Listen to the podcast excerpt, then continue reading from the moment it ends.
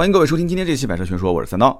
今天录制节目呢是九月十三号星期四，那么九月十二号，也就是昨天，蔚来汽车在纽交所正式的 IPO，也就是上市了啊。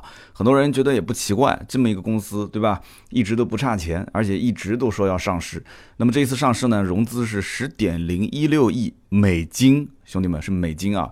那么发行价格六点二六美元。昨天我们在群里面看到很多人也在聊啊，说。这个破发了，也就是开盘的时候呢，大幅走低。那么最低的时候呢，是触及到了五点三五美元啊，后来慢慢也就回稳。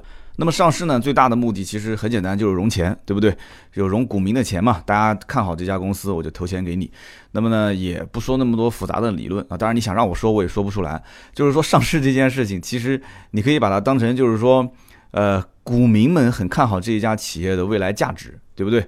买你的股票，看好你的未来，那么将来你的这个企业价值，那么提升之后，你的股价自然也就会升值，那么我们就可以股民一起赚钱，是这意思吗？当然了，这个不适用于中国的股市啊，哈哈，为什么不适用于？其实大家都懂的，对吧？据说当年沃伦巴菲特到中国看了一下中国股市，他说他自己也看不懂，然后就走了。那么像未来这样的企业为什么不在国内上市呢？其实很简单，几个道理。第一个，国内上市本身就很困难啊。首先就是三年一定要盈利。那么这样一个企业三年都亏了一百多个亿了，对吧？你谈何盈利呢？那首先就不符合这个条件。那么其他的一些流程呢，其实更复杂。那么以前也出现过一批，就是说从美股啊退市，再到国内想用各种各样的方法通过 A 股上市。那么这就不一一展开了。其实呢，我个人觉得啊。像这种企业，其实这也算是一个科技类企业了吧？我不知道这么说大家同不同意啊？算是科技类企业。大家如果了解就是这个沃伦巴菲特的投资理念的话，其实沃伦巴菲特在一八年之前基本上是没有投过什么科技类的这个公司，因为在他的这种这个投资理念里面，其实他是遵循那种比较长线的投资。这个长线不是一年两年啊，可能是十年、几十年。那么在这个长线投资里面呢，呃，他也后悔过。啊，比方说，他说他当年买微软的股票，对吧？就是这个事情他没买，所以就很后悔嘛。那么当然他也很多很多就是成功的案例就不说了，要不然他不可能是股神嘛。那么后来一八年的时候，他不是大量的投资了这个，就是买入了苹果的股票嘛。那么很多人就分析说，其实苹果从一家科技型企业，其实现在慢慢的也就成为了一个啊，就有点像是蓝筹股一样的。就是它很多的一些行为准则，很多的一些价值判断，你不能再把它当成是一家啊，就是各种敢于冒险、敢于创新的那么一家科技型企业。当然这么说啊，只是我一家之言啊，也是我听到了很多很多的一些，呃，我喜欢听各种各样的一些，虽然我不太懂啊，但是听一些这种科技类的啊、经济类的一些评论。大体上，很多的一些大咖给出的这个评价都是这样子的，因为你像沃伦巴菲特都投什么呢？都投一些什么卖可口可乐的，是吧？就是投一些这个不是卖糖的，就是卖卖卖汽水的，反正他就是投那些老百姓肯定是天天都要用的，就这些在能力范围之内，就是人想象空间之内已经无法改变的这么一个几乎是垄断型的这么一家公司，买它的长期价值，所以说。未来汽车会不会将来这个沃伦巴菲特投呢？这不好说，因为当年巴菲特不是也投过一段时间国内的这个比亚迪嘛？但是呢，很快就撤出去了。所以呢，国内的新闻也很坏啊，非常坏。就是买的时候呢，大肆宣传说啊，这个沃伦巴菲特买比亚迪的股票了，然后各种宣传。撤出去的时候没人宣传，这不就跟我们买股票一样吗？我当年买股票为什么亏钱？就是因为买的时候都是跟着别人一起买，然后撤的时候这帮人。哎呀，都撤出去了，结果我没撤。他说啊，你那个股票还在手上啊？我早就卖了，拉了两个涨停板我就走了。你你你现在剩多少钱了？然后我打开手机一看，一半都不到了。哎呀，你怎么早不卖？我心想，那你当时让我买的时候怎么不提醒我卖呢？插个题外话啊，所以说呢，这个虽然说上市了，但是其实。前途也有很多很多不确定的因素。那么这期节目呢，我们其实就不用完完全全从这个产品本身展开来聊，因为未来汽车这个产品呢，就是 ES 八，呃，好的坏的都有，我节目里面也会提到。但是更多的，我想做一些我个人的思考，分享给大家。因为这里面呢，我采访了两位车主，一位呢是已经提车了，开了一段时间的车主，那么还有一位呢是十月份提车，其实他订车订的比就是前面这一位就上海的车主还要早。但是他为什么提车时间会变晚呢？这里面也有故事啊。今天这期节目有差不多三四个小故事，我觉得挺有意思的啊。那么提到故事，我觉得未来造车这件事情就本身是个故事，对不对？你说像李斌这样的人，李斌是易车的创始人，易车已经上市了，对吧？很早就上市了。那么易车上市之后，呃，最近几年易鑫金融那也是跟李斌相关的公司，这个公司也上市了。你想一个哥们儿两家上市公司，对不对？两家上市公司早就财务自由了。哎，大家想一想，如果你财务自由以后，你想干嘛？那有人讲买大别墅，对吧？啊，完了之后就各种享受，享受生活嘛。反正这么多钱，这一辈子肯定也花不完了。那你想想看，你拿出这么多钱出来说造车，我不管你赚多少钱，那肯定你的资产不可能是百亿以上吧，对不对？因为你想，未来汽车头三年，我们看财务报表，头三年已经亏了一百多个亿了。啊，要李斌一个人的钱，肯定早就亏得连裤衩都没了。所以他肯定是这里面要告诉大家，这个故事未来一定能挣钱。啊，一定能改变人类，改变这个交通出行。所以说，这一百个亿，我们暂时先亏。这一八年现在车造出来之后，对吧？你不管怎么说，卖出去每一辆车多多少少也能挣点钱，是不是？所以呢，虽然说现在的盈利啊，可能也不叫盈利，叫营业额啊，现在营业额可能还不到一个亿，但是关键问题是，哎，有钱进账了，对吧？有钱进账了，你只要商品出去，有钱进来，只要流通，那么早晚可以挣钱。所以你要先会说这么一个故事，但这个故事的大前提就是，首先你是创始人，你认不认同这件事情？你能不能把你的钱先拿出来啊？所以包括理想当年做的这个车和家，对吧？李斌做的这个啊未来汽车，所以他们都把自己的钱掏进来做。那么理想之前。那个不用说了嘛，做那个低速电动车，那个案例他已经承认是做失败了。那最近在做什么，我们不太清楚。但是呢，这个李斌做未来汽车，他的每一步其实媒体都是在宣传的，所以大家都很清楚啊。就这家公司现在造了什么车，然后又造了什么车，什么时候发布，什么时候上市啊？包括就是现在新车已经是很多车主提到的嘛，对吧？网上前段时间也出过一些不好的负面，比方说高速公路巡航啊，高速巡航的过程中，这个车的这个续航里程好像。有一点点欠缺，所以这个里面有人帮他洗，也有人跟他说不好。但是整体来讲，到底好与不好，其实真正关心这个车型的人，他自然会通过他的渠道去了解，而不是通过网上所谓的有些人黑他啊，或者说有些人无无脑的去捧他，这些都不关键。因为我相信买这个车的人，至少从我到目前为止接触下来的客户来讲，还是相当理智的。而且这一部分人本身，我不说他财务自由吧，起码在财务方面，我觉得未来 ES 八的车主基本上是跟特斯拉车主差不多了啊，就是这个消费能力啊，基本上差不多。所以这一类人已经不是属于啊，就某司这个阶层了啊，肯定不属于某司这个角色。他们有独立判断的能力，所以你网上你怎么黑他，或者是你怎么捧他，其实对他们来讲意义都不大啊，意义都不大，因为他们自己有自己的判断能力啊。那么二零一七年。一百一十四期节目，我曾经聊过一次。我说这个开局一人一超跑，ES 八量产赚钞票啊！当时这 ES 八量产其实还没有一个具体的周期。那么那期节目呢，当时大家可以回听一下啊。我是非常认可未来汽车开局走高端路线，我非常认可，因为在国内啊，走这种说开局就是超跑高端路线的非常非常少。其实不是大家不愿意做，而是这样做的成本非常高。而且成本高的前提条件下，你还不一定立刻能看到收益。也就是说，你开局定的调性那么高，你后续就要继续维持这么高的调性，那这个投入是非常巨大的。现在每一家新造车势力都缺钱。可以一点不夸张的讲，每一家都缺钱，花每一分钱就跟那个苍蝇腿上掰块肉一样的啊，这都会很疼很疼。所以因此，你不要觉得说好像很风光啊，这些大佬天天在各种地方台前，哎呀，这个意气风发的讲很多很多的一些未来的事情，其实背后到处在找钱，真的。这个钱是他们的命根子，这是必须每一天都不能缺的，多多益善。但是少了就完蛋啊，就这么简单。所以呢，当时那期节目我就说了啊，我说我是非常赞成的，开局一人一超跑。那么未来将来就是 ES 八靠它量产来赚钞票。但目前来看就这个产品嘛。那我的观点非常明确啊，当年跑刘北对吧，赞助这个 Formula E，包括去用各种赛车，用各种高端的形象，用各种豪华的标签，就往这个车上贴。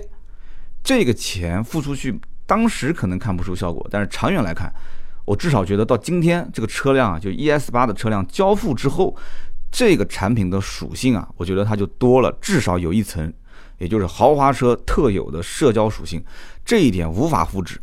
大家听清楚了，无法复制啊！就是你现在在座的各位新造车势力，不管你是小鹏也好，蔚来也好，还是威马也好，还是谁谁谁，好多好多品牌，对吧？那么这些品牌能被老百姓说，哎，新造车势力电动车，你说几个牌子出来？大家想一想，对吧？我们以前说过了，叫无无提示知名度，第一提示知名度。那么现在就第一批人已经出来了，对吧？已经是站位站好了，坑已经全部填满了。那么剩下来就是这里面谁是属于豪华品牌，谁比谁豪华？这个豪华其实我觉得不仅仅是在产品本身体验方面。对吧？有很多人也在吐槽说：“哎呀，这蔚来汽车是江淮代工的，就各种啊，就是做工啊方面都感觉不是那么豪华。对，这个很关键。我觉得将来这方面肯定要提升，但是前提条件是，首先是产品的这个概念的营造，对不对？其次就是线下的这些体验店的营造。前段时间拜腾也在找我问说，这个关于体验店有没有什么样的建议，对吧？我。跟长沙的这一位准车主也聊过了，长沙的这个好像是一个一个叫什么五四广场是吧？还是什么地方？因为他们说我也不太清楚啊，就是人流量最大的、最繁华的地方，结果给特斯拉建了一个体验店。南京是德基对吧？德基体验店被这个负一层啊，是被特斯拉占了。后来就在正对面嘛，就未来就造了一个这个在中心大酒店的门面。那么每一个城市都是这样子，所以当时我给拜腾当时提的建议也是，我说那不用说的，肯定是核心商圈。这个哪怕成本再高，也必须往里面挤。那么其次就是这个整个店面，我觉得啊，体验店，呃，至少拜腾我感觉跟蔚来啊、跟特斯拉还是有一些区别的，就是它的这个科技感属性，那块大屏是吧？包括整个车辆的造型，我觉得还是挺有意思的，就挺属于未来的那种车，挺属于那种概念车的那种范儿。所以我觉得那种展厅应该是更加科技范儿。那只是我一家之言，它不一定能采用啊。那么。这个产品，就我刚刚讲的这个蔚来 ES 八产品的社交属性，通过前期的这么巨大的资金投入，包括线下体验店的投入，我觉得至少到目前来看是成功的。那么在我们的听友群当中啊，我也知道有好几位是这个蔚来的 ES 八的车主。那么全国各地呢，现在基本上据统计，应该有将近三千左右的已经提车的这个蔚来的 ES 八车主，因为现在的创始版。呃，首发是一万台，那么这一万台现在他们这个很多的车友群互相会加好友啊，在群里面交流。那么现在基本上能看到的编号最多的应该是两千八百多，好像还没有人看到三千号，但是两千八百多号就基本上应该是在三千台左右了，因为前这一万个车主当中啊，提车的他都可以选号啊，可以选号。那么我就说其中两个人的故事，刚刚讲了一个呢是在上海的已经提了 ES 八的这位一位听友。那么还有一位呢，是在长沙。那么这两位听友我都是实际见过面的啊。那么上海这位听友很有意思，他路过南京的时候呢，我们还特意吃了一次饭。那么在有一期节目当中，我提到过，就是说这个吃完饭之后代驾的事情啊，然后就是就是他，就这个听友，就打电话给未来汽车说要代驾，然后结果未来汽车说啊，对不起，这个代驾服务我们暂时还没有专人服务，那能不能这样子，就你可以找代驾公司帮你代驾，然后呢，费用我们帮你报销，那就这个哥们儿 啊，就这哥们儿。那么这哥们儿还说了很多故事，今天呢，既然说未来汽车呢，我们就把它分享一下啊。那么呢，这个哥们儿其实家里条件也不错，他老爸呢是开了一辆宝马的七系。那么呢，儿子呢经常换车啊，他的这个职业跟换车也有一定的关系，因为这涉及到他的职业嘛，所以我们就不具体的说了，好吧？那么他的职业就是要经常换车，啊，这个有人讲这什么职业要经常换车？对，他的职业就是要经常换车，必须换哈，换的越多挣的越多。很多人肯定要猜了，这什么职业啊？暗而不表。那么他呢就买了一台蔚来 ES 八啊，老爷子一看，哎呦，这车挺不错的，那我来开开吧，因为电动车嘛，老爷子就把这车开过去了。开走之后呢？开了几天，老爷子就觉得说这车他很想开，他就说你这样子吧，你把七系拿去开，ES 八给我，我来开。这件事情呢，我当时听了，我觉得有点夸张，我就问他，我说这个未来是不是给你广告费了啊？你你你你肯定是收广告费了，要不然我不相信，我绝对不信。我说一辆五十万的车，你老爷子难道不知道什么叫做牌面吗？对吧？你们混上海的，在上海这种地方，你开辆七系跟开辆 ES 八出去。就就就是小区门卫这个能一样的态度吗？你爸去跟这个客户接待什么的，在稍微懂一点的人一看就知道了。你七系肯定是比 ES 八更加的这个有牌面嘛。但是呢，他跟我讲，他说老爷子啊，其实开这个车出去，首先就是觉得这个车啊开得很舒服，就座椅各方面都很舒服。其次呢，就是这个车子很纯粹。那我就问他，我说怎么理解纯粹这个概念？因为你燃油车再怎么好，再怎么厉害，因为宝马你知道的，就是操控各方面。呃，它的这个变速箱的换挡逻辑，那就已经可以说我用炉火纯青应该不夸张吧？就是宝马至少在调教方面，这应该上它的旗舰产品，大家没毛病吗？啊，这个话我说炉火纯青，大家没毛病吗？但是不管怎么说，燃油车你只要是燃油车，你只要需要用变速箱去匹配它，但是这里面多多少少会有顿挫，你说是不是？老爷子开上电车之后，他就发现，他就觉得说这就是一种纯粹的驾驶感受。这老爷子开得很开心啊，就爱不释手。后来儿子把这个车要回来，老爷子还有点不开心啊。所以你想一想，一个开七系的，而且老爷子一定是开过很多很多的车了。那么现在换 ES 八，我且当刚开始他的初衷可能就是我没玩过，对吧？我节目里面曾经也说过，很多人换车就是这个玩具我没玩过嘛，玩个两天也没什么兴趣了，也就不要开了。让老爷子开了好几天，他现在甚至于想把七系给他儿子 ES 八拿回来开，这是什么样的一种感受？大家好好的去体会一下。所以这个品牌在营销方面啊，我觉得很重要。那么如果说这一件事情还不足以证明的话，那我再说一个事，这哥们儿呢，他在一栋楼里面上班啊，也算是上海的 CBD 了。那么在这栋楼里面呢，有一个做这个公寓连锁的一个老板，这个老板呢开的是叉五。那么这个上海的听友，他停车的位置跟这个老板的叉五两个人停得很近。那么他经常换车，这个 开叉五的老板也也跟他熟了嘛，就就聊，有的时候就会瞄着他换什么车。然后呢，有一天看着他换了一辆这个 ES 八，这个开叉五的老板就坐不住了啊，就过来找他聊天，说，呃，你看这样行不行？呃，我把叉五给你，然后你把这个 ES 八呢给我开一天，我试试这个车。好，这个车呢我没开过，我也是想看看这车到底怎么样。这个叉五的老板就把这车开出去了一天，那么开回来的时候，他是这么跟他说的啊，就跟上海这位听友讲的，他说我想买这个车。大家想一想，叉五车主也是一个大几十万的这么一个车，是不是？我觉得也不算比七系要便宜多少了啊。那么这个叉五的车主，你想他换电动车，你可以当他是开玩笑。但是我觉得像这种人的话，好就好，不好就不好，对吧？那你说两个人也比较熟了，如果这车开完之后，我觉得哇，怎么这么差，就各种体验都不行，开出去也没有什么牌面啊，那他可能开完之后就说啊，行，这车挺不挺好的啊，就安慰安慰这位车主，就就给他就算了。但他当时表态就是说我要买这个车，但我不知道他后面是不是真的买了，我不知道啊。我就是听上海的这位听友跟我聊，那么你想，国内是不缺电动车企业的。对吧？但是我觉得缺的是能造出豪华感，或者说能把这个豪华感营造出来的这样的一个一个企业，不仅仅是电动车，包括燃油车。你想，燃油车我们自主品牌有几个能真正造出豪华感来？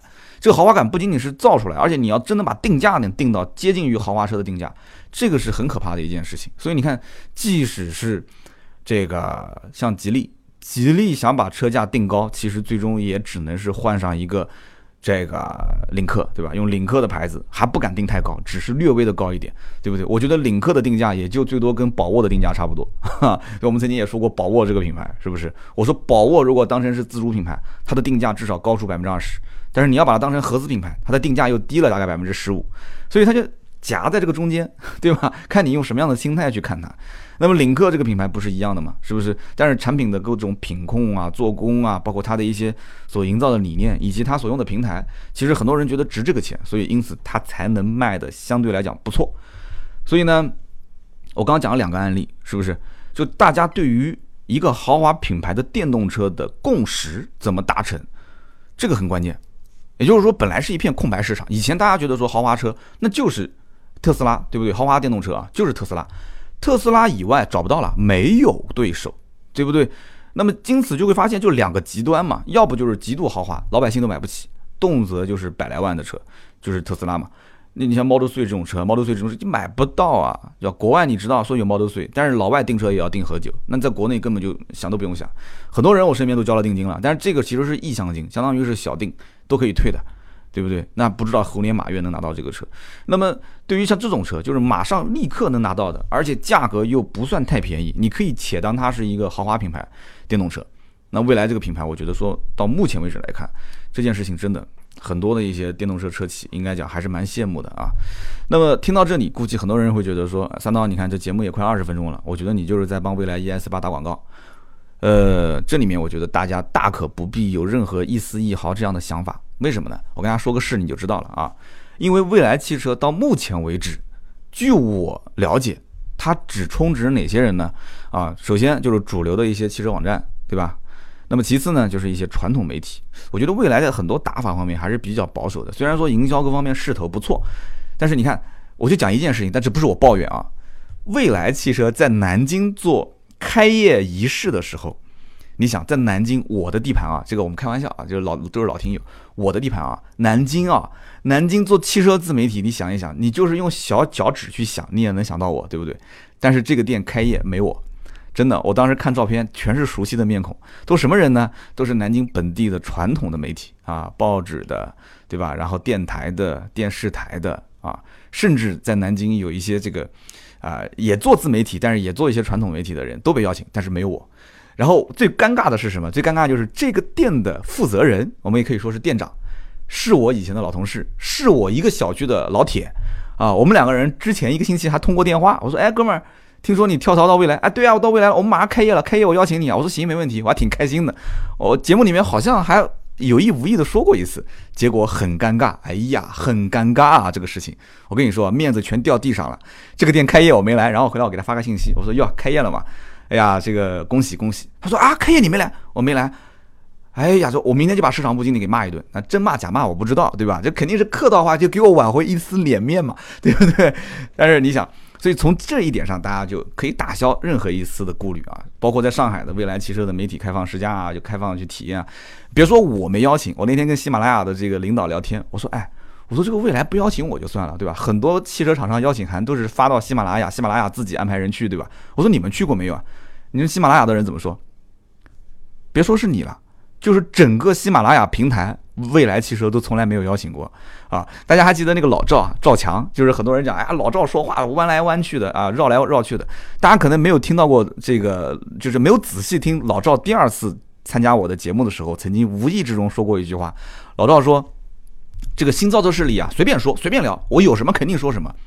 特别是哪几个品牌啊，就是我就不一个一个说了。他其中说到的就是包括未来，为什么呢？因为。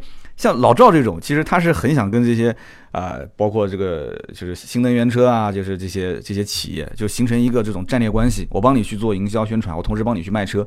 但是像这种，包括像蔚来这种汽车品牌，不需要，不需要。我有线下的这个直营门店，对吧？我有钱，我自己造势，我自己想打哪个广告打哪个广告。所以大家一丝一毫这种想法都不需要有，知道吗？所以我今天聊这个车。听到后半段，你其实就知道我为什么想聊这个车。我到后半段，我真的，我今天聊这个品牌，我很感慨。我感慨的其实不是这个品牌本身，而是我采访这两位车主。这两位车主真的，我虽然只是见过上海这一位，我只见过一次面，但微信聊了很长时间啊。除了聊未来，我们之前也聊过很多其他的事。那么长沙这位车主，我们聊过好多次，而且我们不是因为因为车认识的，我们不是因为听节目，他是我的听友，而是一次非常非常偶然的接触，然后我才知道。他听我声音很熟悉，他说：“哎，说你三刀，我说是啊，啊，我说我听你的节目什么的，我们是通过其他的事情认识，然后后来才渐渐渐渐我们就熟悉了。他也是未来的准车主。那么像我们这种小媒体啊，大家听个乐就可以了。我只是真的很感慨，我采访了这两位车主之后，那么我就希望用这两位车主的真实的案例啊，帮大家去分析分析，就这些新造车势力品牌啊，他们背后所给。”中国或者说整个全世界，我不知道能不能带来全世界啊，至少是中国现在就是未来的汽车消费的这个环节，它会发生什么样的变化？我根本就根本我不想去聊车子本身，为什么？这车有什么好聊的？大家想一想，这车有什么好聊的？对不对？不就一个电动车吗？对吧？你能造出来的技术，别人造不出来吗？就像这个，就我们还讲老罗锤子手机嘛，大家估计又要笑。老罗不讲过吗？说我就不相信了，大家都是一个供应商，对吧？这所有的供应商都一家，对吧？就是谁谁谁比谁不都门清嘛，对不对？你能有的，我难道就没有吗？也没什么实际的这种技术掌握在自己手上啊。那么看了今天的标题，可能很多人也很奇怪，就是说你为什么会说啊这个开不了门啊，然后窗户又漏水啊？就这么一个车，就很明显，这种车你要是放在任何豪华品牌，啊，也别说豪华品牌吧，你就放到任何一个就是正常的。传统型的这个燃油车上，哪个车主你说不干瞪眼不着急？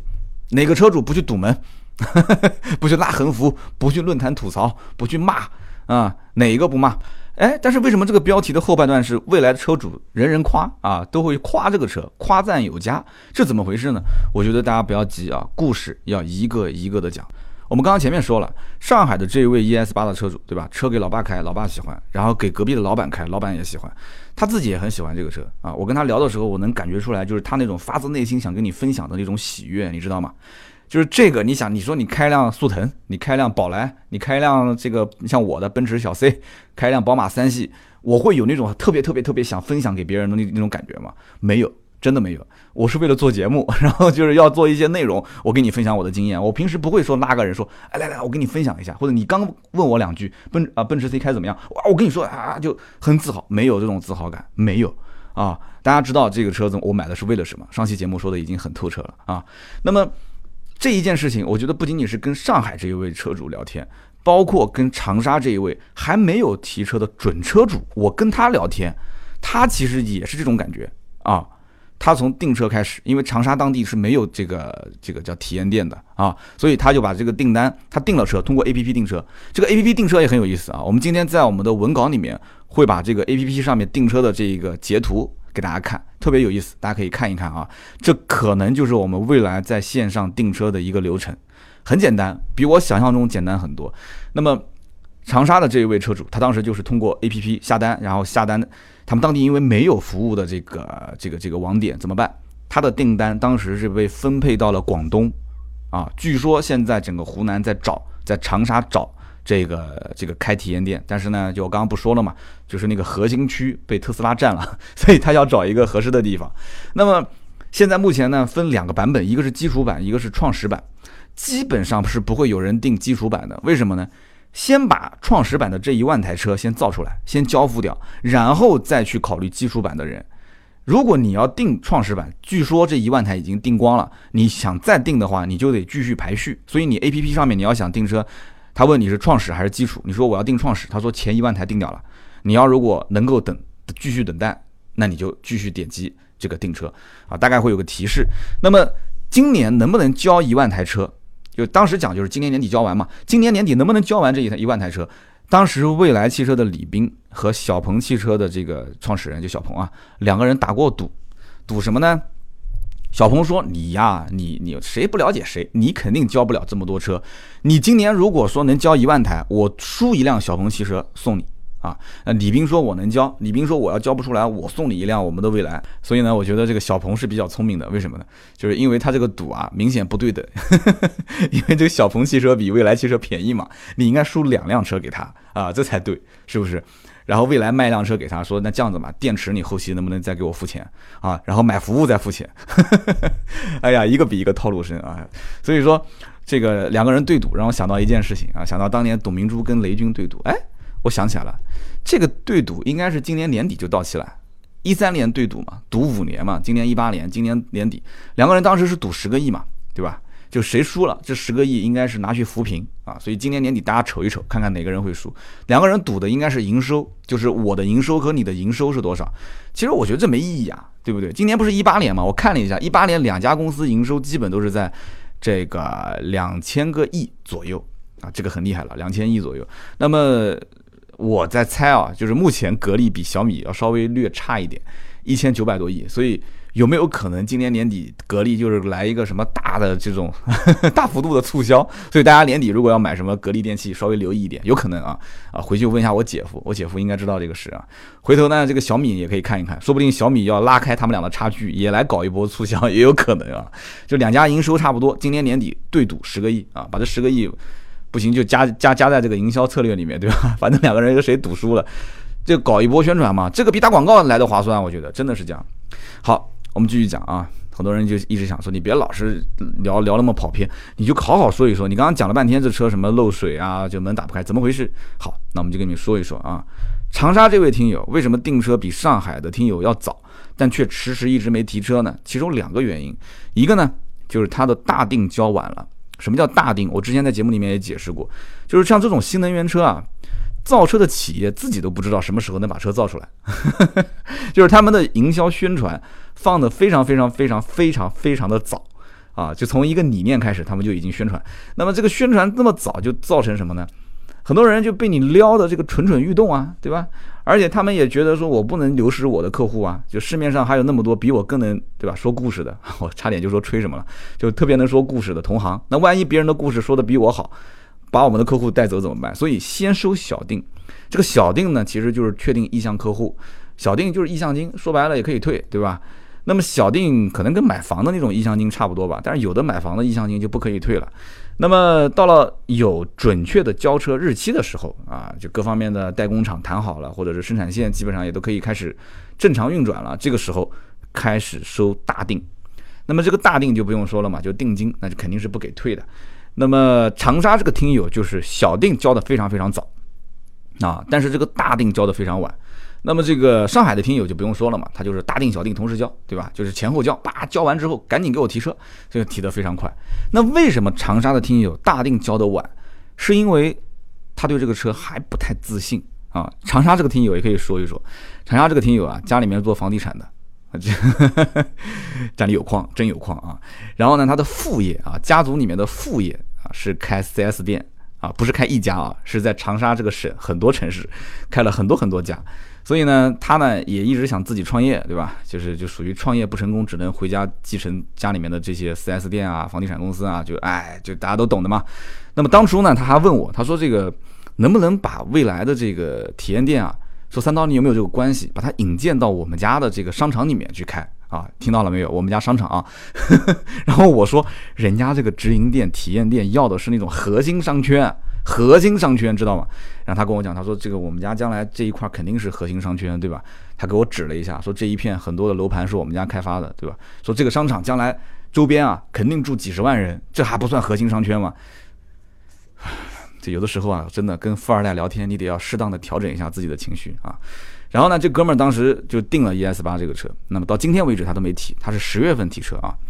那么他看到太多身边的这些 ES 八的车主，就有一些人就陆陆续续提车了，他会去看，包括他哪边要是 ES 八做活动了，他甚至坐高铁、坐飞机，他会去看，他会去体验。但是在这个过程当中，他就发现有很多，包括做工方面他的不满意，然后身边车主提车之后发生一些问题，就品控上的一些问题。他这个人就对于一辆车的这种品控就特别特别，他可能是处女座，我也不知道他是不是处女座，就特别较真，就特别较真这种事情。那么现在你看啊，很多车主反映一些比较普遍的问题，比方说这个 ES 八的二十一寸大轮毂，然后这个外面的这个轮胎容易爆胎，啊，容易爆胎。所以后来蔚来也提供了一个服务，就是说你可以选十九或者是二十寸轮毂，那么二十一寸轮毂我可以免费帮你保管，啊，你什么时候想换我什么时候给你换回来，包括你的车如果轮胎爆胎了，那么我可以给你进行免费的更换。对不对？那么如果你轮毂要是出现了一些，就是因为这肯定是外力造成的嘛，你轮毂出现了一些刮擦啊这些，我也可以给你免费的修复啊。所以呢，我觉得轮胎这个锅有可能啊，这个锅不能给未来汽车背啊，不能甩给他，这应该是供应商的问题。当然了，跟他的你定制的尺寸也有一定的关系啊。那么这件事情，其实在未来的车主口中，你觉得是黑他的或者是贬他的这么一件事情吗？我跟你这么说啊，在未来车主的这个群里面，这件事反而变成了一个津津乐道的谈资。哎，很多人觉得很奇怪，你买个车回来，这个轮胎动不动爆胎，动不动鼓包，这还变成谈资了，这这不太奇怪了吗？为什么？这个主要就是在于大家听好了，这是核心啊，这主要就是在于服务上的问题啊。如果我们买一辆传统车、传统汽车，我以前在节目里面说过的，轮胎这件事情啊，轮胎是保险公司不会赔，4S 店也不会负责任的。所以轮胎一旦要是鼓包或者是爆胎，想都不用想，4S 店不可能赔的，怎么可能的事情呢？我 4S 店待那么多年，我遇到过那么多爆胎的、鼓包的，那都是第一反应就是这你自己驾驶的问题啊，这你自己使用的问题啊。所以在轮胎这个问题上，保险公司肯定是不会赔的。那么未来汽车不仅更换，而且是上门更换啊，听好了，是上门更换，免费更换，而且包括这个将来你比方说你车轮胎如果扎钉子了。上门免费修补轮胎，啊，当然这个上门服务你要通过他的那个未来的 A P P，你要看，就是你们城市是不是开通这些服务啊？这得看的。你买之前你可以知道，你不能说买之后。而且他他这个很有意思，他是你们这个城市哪些服务在今年的一季度、二季度、三季度、四季度哪个季度开通，它都会有一个小勾啊，给你打好。哎，这个我觉得真的很有意思。所以因此这件事情，你想。解决客户投诉的问题，甚至把这一个负面的报道变成一个正面的报道，其实就那么简单。但是这需要一定的投入啊！真的，我我以前在 4S 店的时候，我提出过类似这样的一些服务的我的想法，总经理就觉得说你把你自己的事干好就可以了，这不是你关心的啊！一会儿到节目最后，我要总结我的感慨。这就是我的一些些感慨啊。那么哪些城市有哪些服务？下载这个叫未来的 APP，真的很有意思。就哪怕不是未来的车主啊，我今天真的不是帮他打广告。下一个这个 APP 看一看，用个手机号注册一下，里面很多功能就不是说不是车主就不能用啊，都可以看，很有意思，很有意思。这里面其中有一个让我看到很有意思，比方说我定位在南京，对吧？南京有未来的这个体验中心，我点进去我看了一下，有一个就是车主平时的一些就是可以参加的活动。我看了一下，因为我定位在南京嘛，所以在南京这边它有好多活动会在 A P P 里面显示，真的不错，真的不错。这里面你看啊，中秋节啊，中秋赏月，这是九月二十二号，现在就开始就可以报名了嘛。然后这个，但是这要钱的啊，这是需要用他们那个车主的积分，还不便宜呢。我看了一下这个中秋赏月，因为好像是要去到外地啊，在南京市比较远的一个度假村，五千积分，这个积分相当于就是十积分等于一块钱，这也不便宜，就等于是五百块钱一个人，最多可以两个人啊，车主可以再带另外一个人，也就是等于要花一千块钱，这也不也不便宜，都不是免费的。然后前两天我看了一下，有个什么车主健身课堂啊。今天晚上刚刚结束的有一个尤克里里的弹唱会，啊，之前还有包括有插花啊，还有什么，还有一些亲子的一些活动，还有摄影啊，基本上我看了一下，哇，真的基本上每天都有，啊，基哪怕不是每天，基本上都是隔一天就会有，非常非常多，非常多。虽然有很多是重复的，我看了一下，但是你想。现在很多 4S 店也在做自己的这种车主的微信群，这么这么多年了，也就最近这几年才刚刚开始想到去做这些车主的服务，而且这些服务我跟你讲，4S 店其实很多市场部门啊，他是被公司领导硬逼着下去的去干这件事情，而且这个费用啊，真的是凤毛麟角啊，凤毛麟角，就领导就压着，就你能能省就省，能置换就置换，能不给钱就不给钱，对吧？你能，我讲不好听的，就是能能连哄带骗的找一些人过来帮我们这些车主服务服务，搞点小活动就行了。所以这些活动体验大部分是非常差的，也就少数的一些可能豪华品牌，它会有一些这种车主服务，相对来讲服务的还不错。但是你像我，你像我这样的，买了个奔驰这么多年，我到现在，我想想看啊。哦，真的，我一次都没有体会过奔驰带来的所谓的什么车主服务啊，可能因为我是 C 吧。如果我是奔驰 S 迈巴赫，那可能不一样啊，或者是 G 六三 AMG，那不一样。对了，哎，这让我想起来了，AMG 车主聚会，那奔驰倒是好像经常啊，经常会会组织。所以你看，他要到 AMG 这个档次，他才会经常组织活动。所以你看，哎呀，真的，我这个心啊都碎了啊，都不知道碎了多少次了。这个奔驰车，那么。我们刚刚前面讲了轮胎的这个问题啊，这个问题可能可以甩锅啊，甩出去。但是呢，下面讲的几个问题就没有办法去甩锅了啊。那么上海的 ES 八车主遇到了两个问题，是在实际使用中遇到的问题点，而且是反复出现啊，不是说一次就出现，后面又出现了。那么第一个是什么问题呢？就是它的这个前挡风玻璃，一开始在提车的时候呢，他发现这个外部的侧面胶条啊没封好，翘在那个地方，就很明显打胶没打好嘛。那么因为这个事情，他就推迟了几天提车。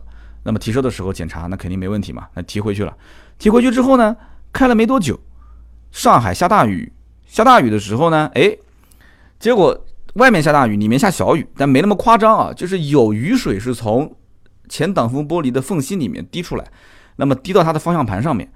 这个呢，我们口说无凭，大家可以看视频，怎么看呢？加盾牌的微信啊，我相信很多听友都已经是盾牌的这个好友了，是吧？如果没加的，四六四幺五二五四，那么已经加的，我们几个盾牌的账号朋友圈都会发啊，都会发这个视频，大家不用重复去加啊。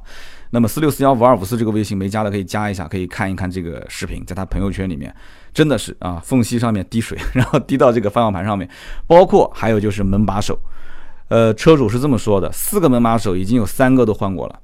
什么原因呢？就是因为这个蔚来 ES 八的门把手是你一解锁，它那个门把手会伸出来，是吧？然后你一锁车，门把手会收回去，有三个就是伸不出来。那么我们也有视频，视频也会发到朋友圈，大家可以看一看啊。所以这个口说无凭啊，必须要有视频才能才能我说的才能有道理，要不然有人说我黑他。所以呢，这两件事情虽然都不算什么大事，而且每当出现这个问题的时候，上海的这个车主是怎么说的呢？他说服务真的相当相当到位。打电话给未来的服务这个客服中心，完了之后立刻有人联系你，告诉你什么时间他们会过来。那么过来的话，未来是这样的，未来是你如果当天这件事情能帮你处理完，那么当天处理完我把车还给你；如果当天处理不了，一看这个故障肯定要好几天，给你一辆代步车。我之前节目里面也说过，大家应该知道代步车是什么车是吧？一辆宝马叉四啊，用一辆宝马叉四替换你这一台车。完了之后，这几天你不管怎么开，这个油费未来汽车都给你报销。然后呢，这个哥们儿当时翻了一下这个宝马叉四的行驶证啊，是从一个租赁公司租过来的啊，这个不用管它。所以呢，这件事情我们就可以看得出来，这个车其实在出厂的时候，我们可以可以这么理解，其实对于未来汽车的这个高层啊，或者是这个负责生产的这些相关负责人，他也很清楚，因为时间非常的紧迫。而且对于产能，他有这个要求。我们刚刚前面已经说了嘛，对吧？创始版一万台车，而且在规定的时间内交付。那你讲把这么多故事都说出去了，那你不能打脸嘛？虽然现在有一些事情已经被打脸了，但是你不能说在这件事情上再被打脸。所以因此，他就需要让这个产能至少爬到一万台，把这一批客户先给他交付掉。你对股东也得有交代，你不仅是对客户，你对股东也有交代。所以因此，像这种情况下。它的品控出现一些问题，很正常。所以我说这个是一个不成熟的产品，我相信很多人也不会不认可。那么在不成熟的方面呢，我觉得还不止这一点，因为我在跟上海这一位车主聊天的时候呢，他跟我提到很多，因为他真的他跟我聊的是非常非常透，非常非常细啊。他跟我讲这个系统其实也非常的卡。啊，因为它这个上面的车机系统呢，因为创始版还有一个语音交互功能，这语音交互功能问他用的好不好，他说也还行吧，反正，而且它那个有一个 Nomi 是吧，那个像小机器人一样的，你一解锁一上车，它会盯着你看，它会把头转过来，就真的跟一个机器人一样的。然后你主驾驶说话或者副驾驶说话，它的头也会扭向主驾驶或者是扭向副驾驶。那么这个语音控制功能，我相信很多人也不是很陌生了，我就不在此展开来说了。那么之前这个蔚来 ES 八上市发布。啊，承诺的很多的一些功能，在这个产品上没有实现，就到目前为止，提车的车主还没有实现这个功能的有哪些？呃，车主跟我提到了三个，其中一个呢，就是包括这个 ACC 啊、车道偏离啊、自动泊车啊，这我只算一个啊，这还不能算三个当中的另外两个，就是 ACC 车道偏离、自动泊车，就这一类的功能或者说是主动安全功能，目前还不能用。用他的说法，就是方向盘左侧的这些按键，到目前为止是没有用的。啊，当时承诺说我们的这些车是有这些功能的，但是现在用不了，对吧？我钱也付了，对不对？我钱也付了，没这些功能，你说我买辆这个车回来，那我不跟你吵啊。但是对不起，对于这种新能源车，对于这个新造车势力，大家都可以理解，对吧？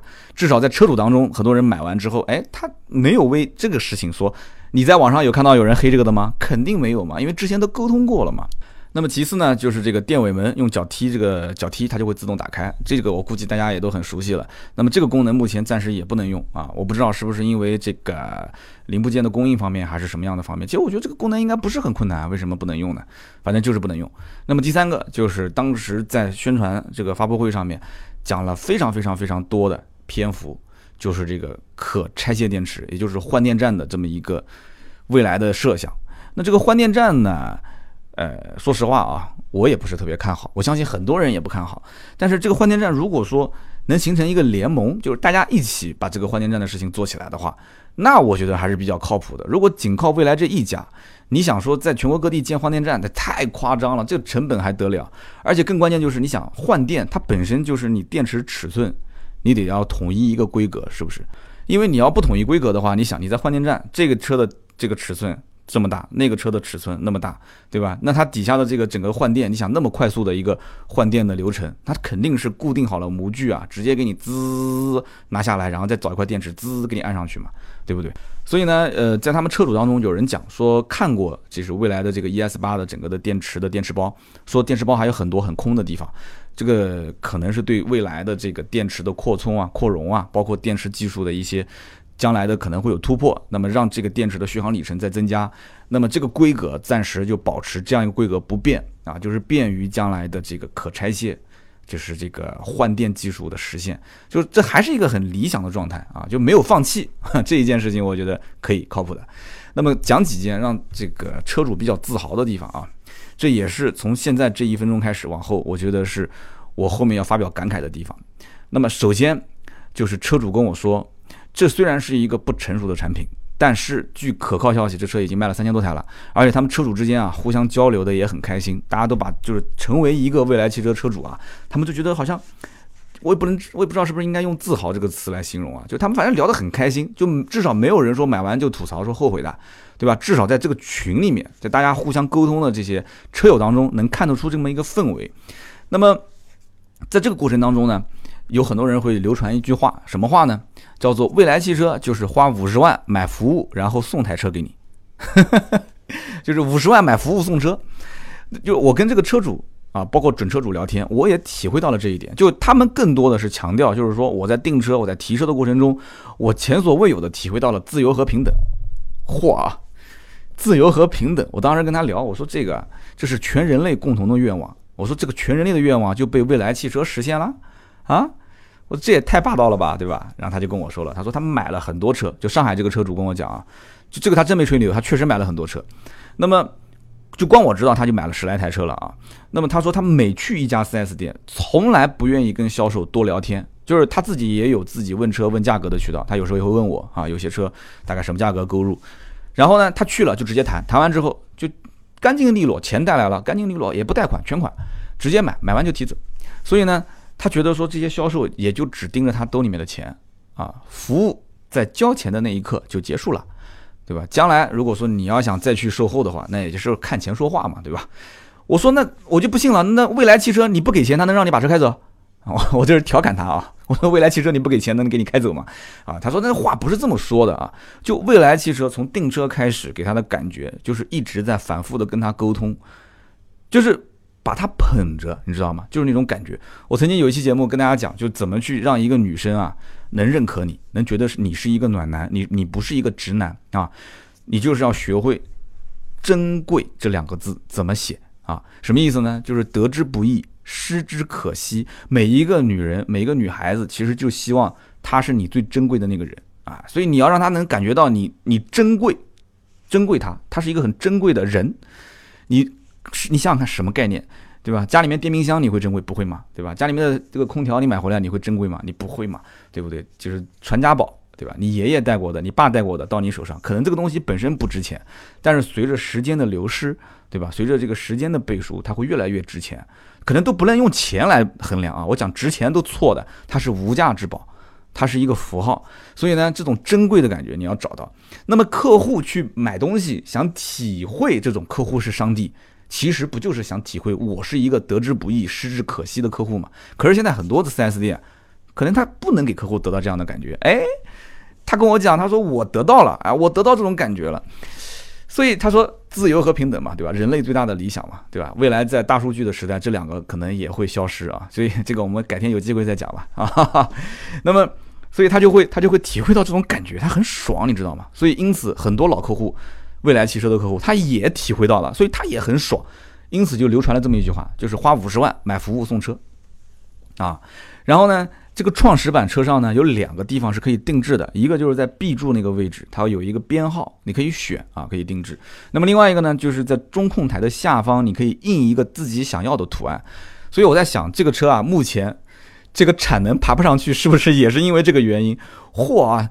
你什么东西都定制，你这个还能产能上去吗？这多浪费时间啊！你说量产车，我想把我的图案印在我的奔驰 C 上，那奔驰那个 4S 店销售估计要疯了。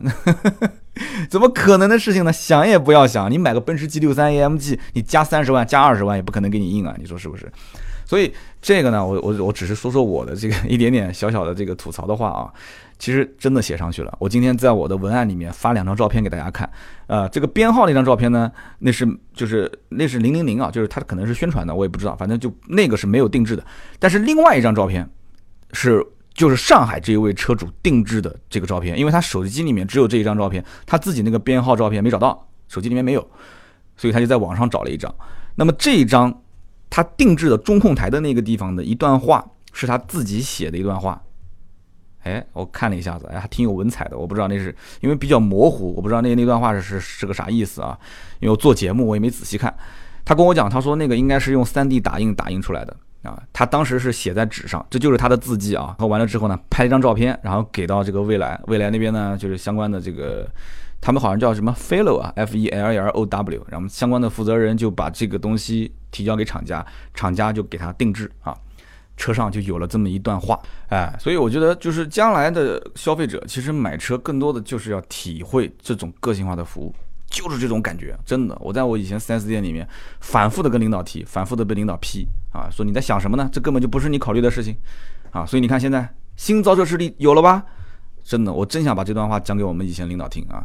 所以你想，大家到一家 4S 店买车，最希望的是怎么样去把一台车买走？提个裸车是不是？什么叫提裸车呢？很多人能听得懂啊。提裸车就是我只买车，我来我就是买车的，我就是开一辆车的发票，我就开走就行了。你不要跟我谈那么多条件，你不要跟我谈什么买保险、买装潢、买贷款，我想买就买，我想贷就贷。哎，我花钱，你现在还要强加于我这些事情，你不觉得不爽吗？对不对？所以因此，大家最理想的状态是买裸车。今天你告诉我，在座的各位有哪一个买到过裸车？谁买到过裸车？没人买到过吧？哈哈，几乎是不会有的。为什么呢？因为你要得到更低的所谓的更低的、更优惠的价格折扣，所以你得接受它的这些条件。那么像蔚来这种车，你怎么接受呢？蔚来这种车，ES 八是定死的价格，对吧？销售或者说这个叫什么 Fellow 啊，他根本就没有跟你谈交换优惠这种条件，没有办法谈。怎么跟你交换？价格就是定死的，所以这个服务买不买？因为它有很多服务啊，对吧？你这服务买不买完全自愿，但大家知道买这个服务的概率有多少吗？它有一个叫做服务无忧啊，这么一个花一万四千八叫服务无忧套餐，你知道多少人买吗？嗯，大家猜一猜比例是多少？现在也将近三千来个车主了啊，比例是多少？有人讲说怎么这百分之五十吧？毕竟那么贵呢，一万四千八，这车才多少钱啊？才五十来万。我告诉你啊，听好了，坐稳了啊，百分之九十以上的车主都买了，但太夸张了，百分之九十以上，你这肯定不用说了，充值了，广告啊，百分之百。你听我把话讲完啊，上海这位车主他就买了，而且他跟身边很多的一些车主沟通都买了。那么上海的这个车主他的销售啊，就什么叫 fellow 是吧？那么这一位这个销售当时跟他沟通的时候，他卖了四十多辆车，他还不是这家店的销冠啊，他还不是销冠。因为据说上海当地应该已经有了大概五百多的车主了吧，啊，他不是销冠，他的这四十多个客户当中只有两个人没有买这个服务，只有两个人是自己出去买保险的，然后他觉得说基础服务也就够用了，只有两个，那么这个服务有那么多人会去买，价格又不便宜，一万四千八一年呢，兄弟们。一个月就一千多块钱，有些兄弟可能一个月月供也就一千多块钱，是吧？大家想一想，你买个服务就花了一万多，一个月就要花一千多，那什么个概念？那我们就要看看这个服务的内容是什么。那么为什么大家都自愿会去买这个服务呢？打开这个未来 APP 啊，其实一看就知道了，这个服务呢有哪些？其中包括啊一键维保，什么意思呢？就是一键就会有人上门啊，不限次数的上门给你进行车辆的啊开走，进行维护，进行保养。啊，也就是上门带客户取车送车嘛，就这么个服务。然后呢，这个六万公里之内，就是一年六万公里之内保养是免费的。当然你不可能天天去嘛，他肯定是到了公里数到了一定的这个时间，他才能去进行免费保养。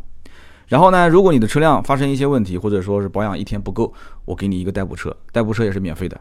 那么每个月的流量给你免费升到十五个 G，免费一年十五次洗车，免费一年十五次代驾。那么到机场，如果你要停车的话，给你一年价值一千元的免费的机场的这个停车券。那么违章代缴也是免费的，不限次数。好，有人讲说听来听去这些服务也没什么特别的，也也不值这个一万多块钱。别急啊，这些里面啊，我觉得真正值得花钱的，也就是什么上门取车啊，包括免费保养这些，对吧？但是我还有一条没有讲，哪一条呢？也就是。这个服务里面包含了一年的保险，而且这一年保险不仅仅是交强险啊，大家听好了，一共是五项：交强险、一百万的三责险、七十万的座位险啊，就每个座位十万，然后车损险、不计免赔险，也就是五个险种。哎，那么这样就有意思了啊，一万四千八含了一年的保险，再含前面那些服务，那么我们也不能立马判断说这个价格就一定很划算，但是起码每一个车主一定会算一笔账，就是拿着发票去外面的保险公司去问。我 ES 八买保险要花多少钱？那肯定要这么操作嘛。所以上海的这个车主也是这么操作的。怎么操作呢？问了一下几个大保险公司，商业险就是按照他这样的，就是一百万的三责，七十万的座位，加上车损，加上不计免赔，这都是这都是定死的，对不对？再加上一个交强险，那么最后算下来是商业险八千多块钱，交强险一千来块钱，也就是总共加在一起一万来块钱。你想想看。这一个保险如果价值一万来块钱的话，那么加上这些服务才花了一万四千八，那实际上这个服务花了多少钱，对吧？这笔账大家一算就很清楚了。所以基本百分之九十以上的人都会选择买这个服务啊。那么这个保险呢，当时也有点意思啊，有个小故事，就是当时呢这个车主一激动，觉得哎挺划算的，那就买吧，然后就打款给这个保险公司，是直接打给保险公司啊。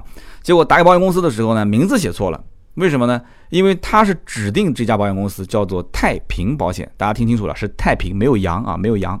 结果他以为是太平洋保险公司，就打给太平洋啊，名字写错之后打不过去，啊，最后发现是太平。然后他问我这个保险公司怎么样，后来我说了，我是小保险公司，那小保险公司就不用说了嘛，那肯定是谈了总体的这么一个返利的情况，对吧？肯定是谈好了嘛。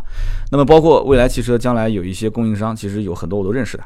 啊，包括他有些贴膜啊，有些第三方的装潢公司啊，有有的老板就是我们的听友啊，也跟我沟通过关于未来汽车他自己的一些跟上面的高层的一些包括采购方啊谈判的经历，所以我们其实得到的还是蛮多的一些消息啊。虽然我们只是一个小媒体，只是有一些东西我们不想在节目里面说，我们说的这些东西呢，是我觉得还是蛮有感触的啊。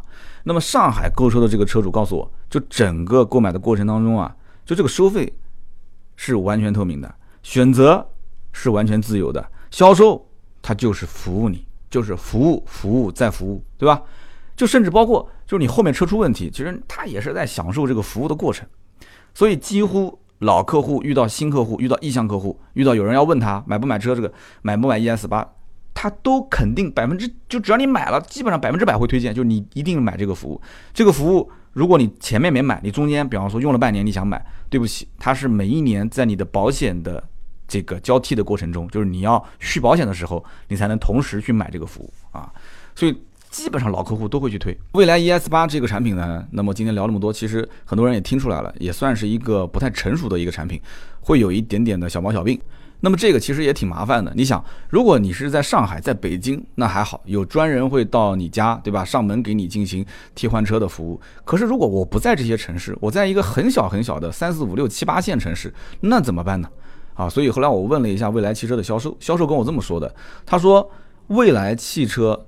它有这个订单的城市会专门配备三个人。我一开始我不相信，我跟他又反复强调了一下，我说哪怕就是一个很小很小的一个小县城啊，这附近他也会去增加三个人的配备吗？那么这个销售给我的回复是非常确认的，说一共有三个人，一个呢是用户代表，一个是售后代表，一个是电能代表。那么用户代表、售后代表你应该知道嘛，对吧？一个是负责你售前，一个负责你售后，包括你售后维修啊、上门取车啊这些。那么电能代表啊，也就是嗯负责你的这个，它有一个叫移动充电车。那么这三个代表在这个城市，如果说这个城市只有一个订单，我的天哪，我真的不太敢相信啊！真的是这样子吗？有三个人专门服务这一个人？所以这个说法我到现在还是有点不太敢相信。所以因此呢，我们的听友是非常强大的啊！我想问问大家，你们身边有没有这个蔚来 ES 八的车主？啊，最好是在那些非常非常小的城市，最好是三四五六七八线的。我想问一下，他有这个用户代表吗？有售后代表吗？有这个所谓的电能代表吗？真的是这个城市为了这一个订单，这一个用户就配三个人吗？是这样吗？如果真的是这样，我服。我真的服。那么今天这期节目，我在录制的过程当中，为什么我觉得说我内心很有感触？就是我反复在提到服务、服务、服务、服务的时候，就让我想起当年我在离开 4S 店的那段时间，就是离开 4S 店离职前的前一年，我当时已经严重的感受到了传统 4S 店的这些问题，就是在服务方面极其低劣的这种服务的能力。今天我的话讲的有点重啊，就我曾经在节目里面说过，我说 4S 店除了能把一台车最最最最基础的那些事情，就是帮你把票开好，然后帮你负责。其实贷款这个事情还不是自己人做，但是这两年因为有汽车金融了嘛，以前其实就是银行的人在跑，对吧？现在有汽车金融了，一就有了那个金融经理啊，金融专员在里边。那么这里面开票、办保险、贷款，甚至搞装潢这些事情，其实一大部分还都是出于盈利为这样的一个初衷，包括厂家给了一些任务，才被迫去做这件事情的。车子本身不挣钱。其他的任何一件事情，就但凡是服务方面的任何一丁点的事情，我觉得现在大部分的 4S 店是不会多想的，是不会多往前想那么一步的。在南京，好多豪华品牌我都知道的，服务也是参差不齐，我就不具体点名了，也是参差不齐。你光奔驰一个品牌，我就南京基本上每家店我都熟啊，不管是城南的、城东的、城西的、城北的啊，不管是大型经销商集团，还是一些小的这种当地的老板的店，我都体验过。所以这里面你怎么才能提升自己的竞争力？我离职前的那一年，反正我也要走了，我胆子也肥了啊，胆子也大了，所以我就经常在管理层的会议上提出各种各样这样的一些理念，就类似像现在未来提供的这些服务。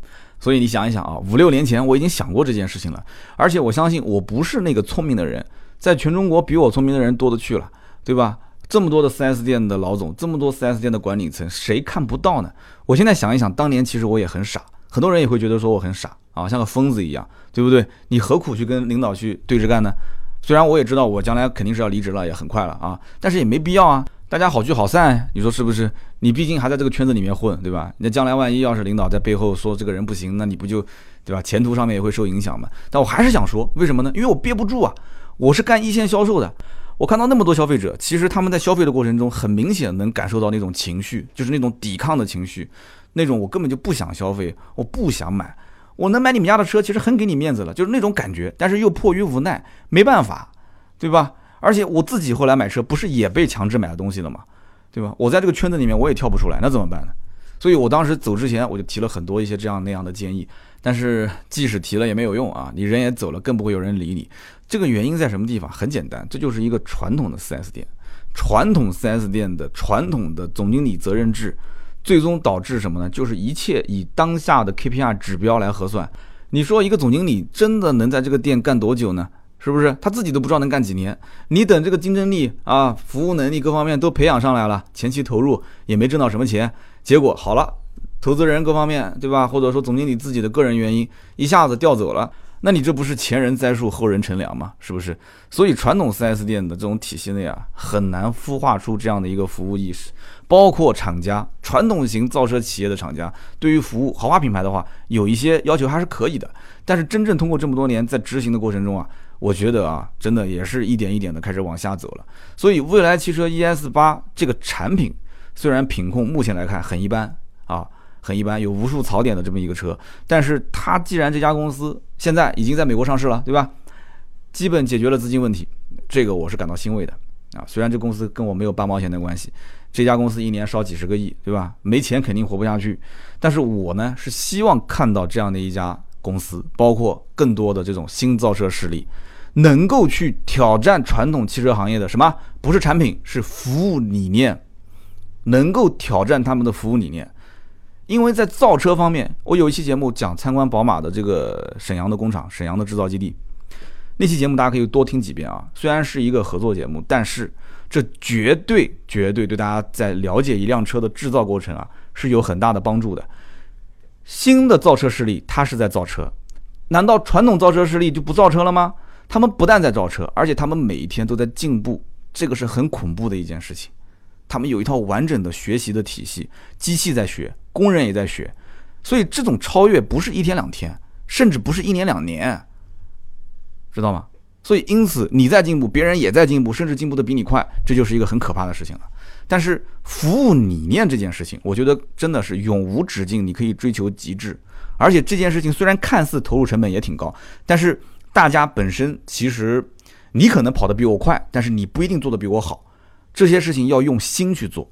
你只要用心去做，就刚刚我前面说的，就是你把客户视同珍贵啊，你也别说什么上帝不上帝了，把它当成珍贵的东西啊，珍贵的人，对吧？得之不易，失之可惜，每一个客户都得之不易。其实这样的话，你长期做下去啊，是可以看到回报的。这个门槛其实也很高，这是一个隐形的壁垒。